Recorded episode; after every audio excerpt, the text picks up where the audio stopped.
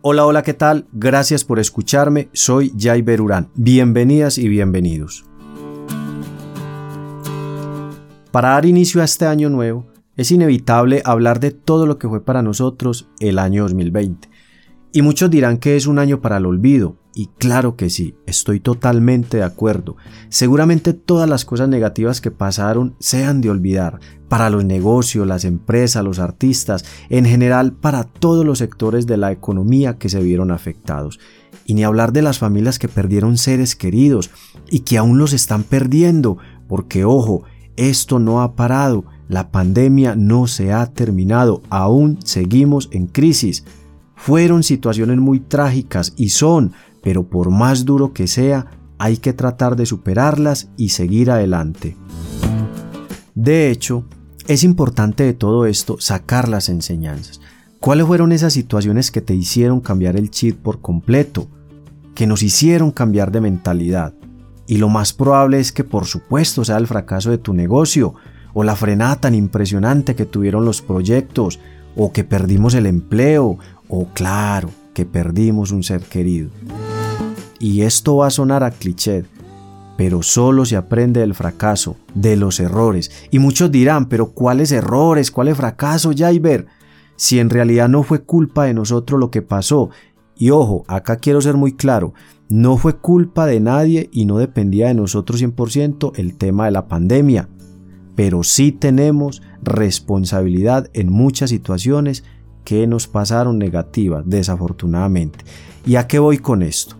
De primera mano conozco casos de emprendedores de varios sectores, incluyendo el artístico, restaurantes, servicios, entre otros, que mucho antes que empezara la pandemia fueron muy reacios al cambio, a la innovación, a cambiar la forma de trabajar, de enfocar la manera en que se mueve el negocio. Y ojo, esto es clave porque mucho antes de la cuarentena ya los sistemas de negocios, los mercados y todo esto estaba teniendo un cambio importante. Se estaba transformando la manera de hacer negocios, de vender, de comprar, de hacer marketing, publicidad.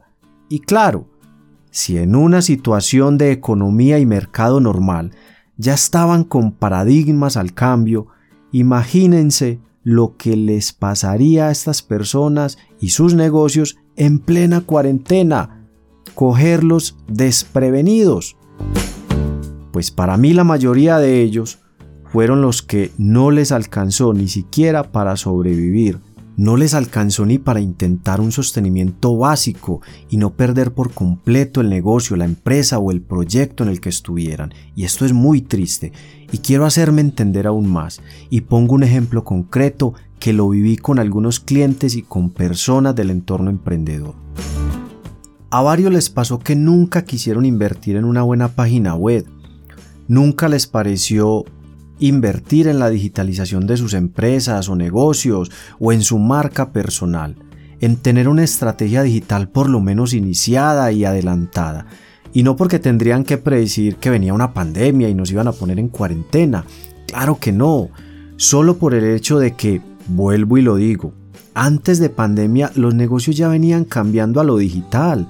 Empresa o negocio que no tuviera una buena presencia digital, pues sencillamente se estaba quedando atrás en el mercado. Y claro, facilitando así el trabajo de la competencia, que seguramente sí venían ya apostándole a, a lo digital.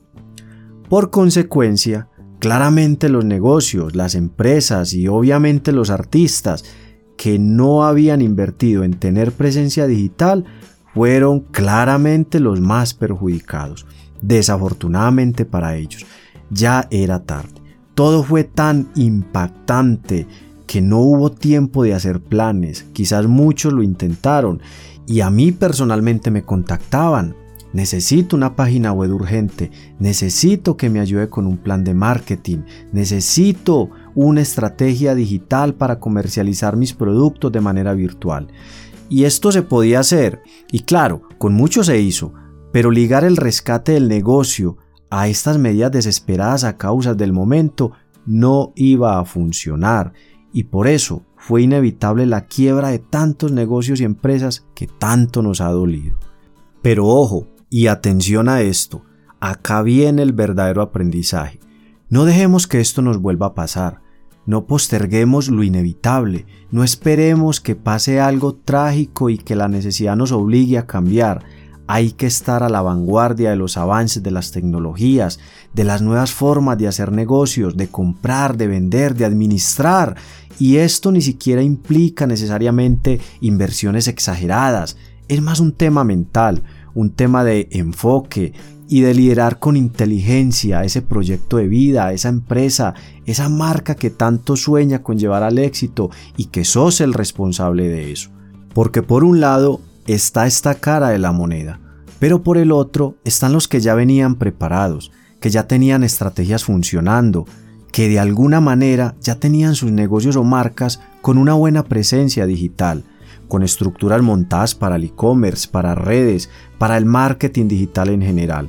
Y hay que hablar de esto, porque es, primero que nada, un gran ejemplo a seguir. Empresas o negocios cuyos líderes han tenido una visión mucho más amplia de lo que es innovar, vender, administrar y hacer negocios, llevar una marca a su máximo potencial. Pues bien, Creo que en las crisis siempre hay quienes ven las oportunidades y las aprovechan y al final terminan siendo los grandes beneficiarios de ellas. Son estas personas las que en realidad sacaron el mayor provecho a esta situación. Pero esto no fue de gratis y muy seguramente detrás de estas empresas o estos negocios que les fue bien y les está yendo mejor en estos tiempos de pandemia, hay un trabajo importante de misión, visión, de estrategias, de prueba y error, porque recuerden que no todo sale de una, no todo lo que empeces a hacer va a funcionar de inmediato.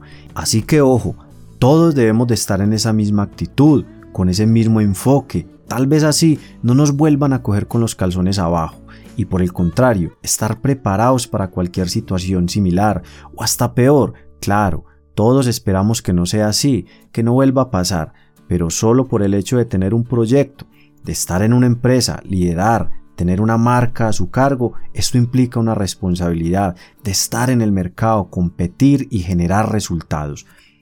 Ahora bien, Podríamos quedarnos horas enteras hablando de las cientos de posibilidades que ahora hay en los diferentes sectores de la economía para hacer negocios y crecer, pero esto es otro tema. Ahora mi mensaje es que por favor no esperen más, no le den tantas vueltas al asunto, hay que invertir y empezar tu proyecto o reestructurar tu empresa, tu negocio, tu marca personal. Es algo que debes de empezar cuanto antes no le des más vueltas a esto, entre otras cosas, porque son procesos lentos y traen nuevos retos, nuevos problemas, pero que al final, si no empiezas, no los vas a enfrentar y mucho menos los vas a superar.